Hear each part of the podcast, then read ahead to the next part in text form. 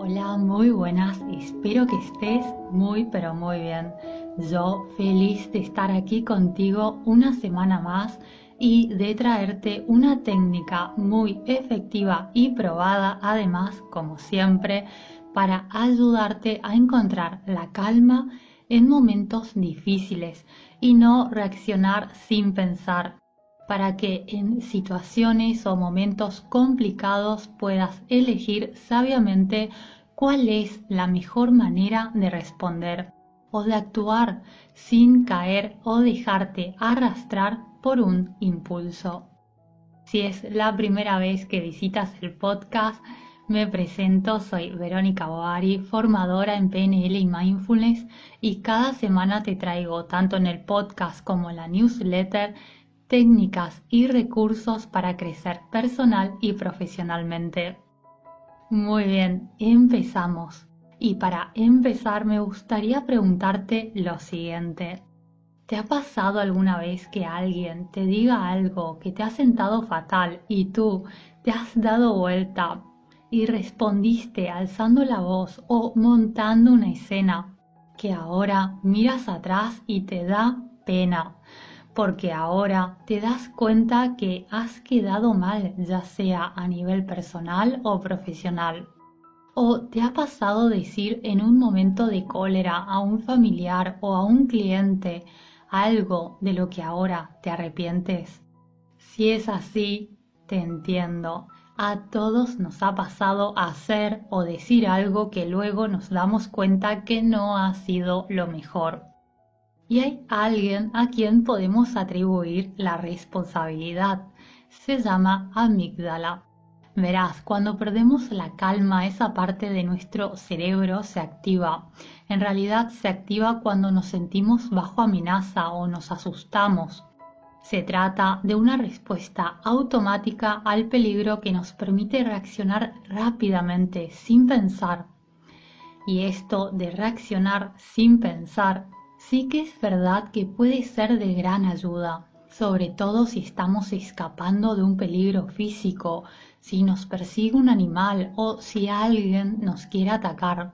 Pero cuando se trata de un cliente o un familiar que se pone difícil de tratar, reaccionar sin pensar nos puede traer más de un disgusto nos puede llevar a hacer o decir cosas por las cuales después nos quedemos lamentándonos, diciendo o pensando por qué he dicho eso o por qué he hecho lo otro. Y esto no sucede porque la amígdala otra cosa que hace es desactivar los lóbulos frontales del cerebro los más evolucionados que controlan nuestra capacidad de razonar y pensar con claridad y objetividad. Cuando esto sucede, no podemos pensar, no podemos pensar con claridad o tomar decisiones racionales o controlar nuestras respuestas, porque el control ha sido secuestrado, por así decirlo, por la amígdala. Pero no te preocupes, te traigo la solución ideal. Una técnica que fue desarrollada por el psiquiatra Dan Siegel y la técnica se llama nombrarlo para domarlo. Esta técnica nos sirve para aprender a responder de manera sabia en lugar de reaccionar. Para esto debemos entrenarnos para calmar la amígdala y volver a conectar los lóbulos frontales y aquí es donde entra en juego la técnica nombrarlo para domarlo. Se trata simplemente de anotar o etiquetar mentalmente las emociones difíciles a medida que surgen. Cuando digo anotar me refiero mentalmente, no hace falta escribir nada. Se trata de hacer un respiro y mentalmente darle un nombre a la emoción que estamos experimentando en ese momento. Hacer esto reduce hasta un 50% la intensidad de la emoción en ese momento.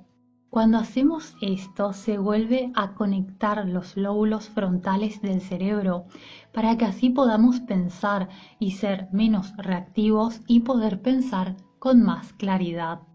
Hacer esto nos ayuda a que en vez de reaccionar diciendo vaya a saber qué tontería, podamos decidir qué es lo mejor y qué es lo más apropiado para decir o hacer en ese momento.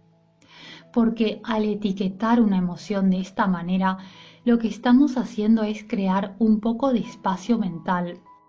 Por lo general, si no hacemos esto, lo que nos sucede es quedarnos tan atrapados o atrapadas e identificarnos con una emoción que perdemos la perspectiva y nos perdemos en ella.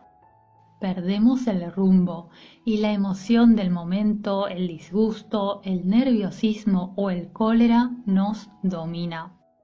Pero al reconocer una emoción fuerte cuando surge y nombrarla, creamos un espacio en el que podemos alejarnos de la emoción y observarla de una manera diferente. Y ahí es allí cuando podemos pensar con claridad y responder de la mejor manera posible, de una manera que más adelante, al día siguiente, por ejemplo, si tuviéramos que recordar el momento, podríamos decir, he hecho bien, o he actuado como corresponde, o he sabido mantener mi lugar sin precipitarme, qué bien. Entonces, por si ha quedado alguna duda, ¿cómo puedes empezar a usar esta técnica? Bueno, muy simple. La próxima vez que pase algo o alguien te diga algo que te haga sentir una emoción fuerte, ya sea la tristeza, el miedo, la ira o la vergüenza, trata de tomar una respiración profunda y lenta para calmar tu sistema nervioso y luego nómbralo para domarlo. Simplemente dite mentalmente, la ira está aquí, o el miedo está aquí, o la tristeza está aquí, cualquiera que sea la emoción. No hace falta que lo digas en voz alta, basta solo que tomes esa nota mentalmente. Con esta práctica tan pero tan simple desarrollarás una nueva capacidad para encontrar tu centro y tu fuerza en momentos difíciles. Esto te permitirá actuar con conciencia, con sabiduría y fuerza, a pesar de la emoción que se presente en ese momento. Me encanta esta técnica porque es potente, es simple de recordar, es sumamente útil y ni siquiera necesitas hacer algo en particular, porque te basta solo respirar y mentalmente reconocer cuál es la emoción que sientes y además no solo, también la puedes aplicar en todo tipo de situaciones, desde un atasco en el tráfico hasta discusiones o malos entendidos que puedas tener con cualquier persona o situación complicada.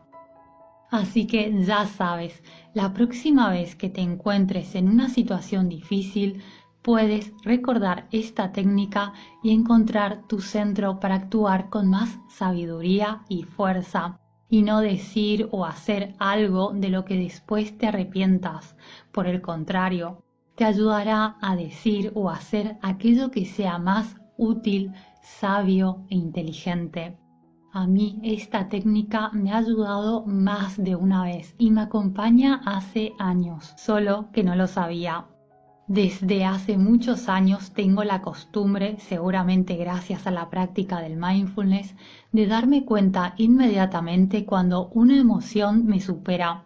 Y siempre he pensado, en este momento tengo la mente aturdida, la pondré en frío. Y después de reconocerlo mentalmente, actuaba y actúo. Aunque ahora lo que hago es ir más allá y como explica la técnica, reconocer cuál es exactamente la emoción.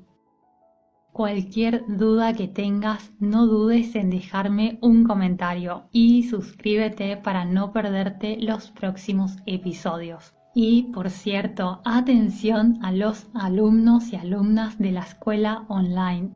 La próxima semana se irán subiendo las lecciones del nuevo curso de la escuela El nuevo curso es la fórmula definitiva para crear hábitos que perduren en el tiempo. Espero verte allí también. Te mando un abrazo muy muy grande, te deseo lo mejor y ya sabes, mereces lo mejor. Hasta pronto, adiós.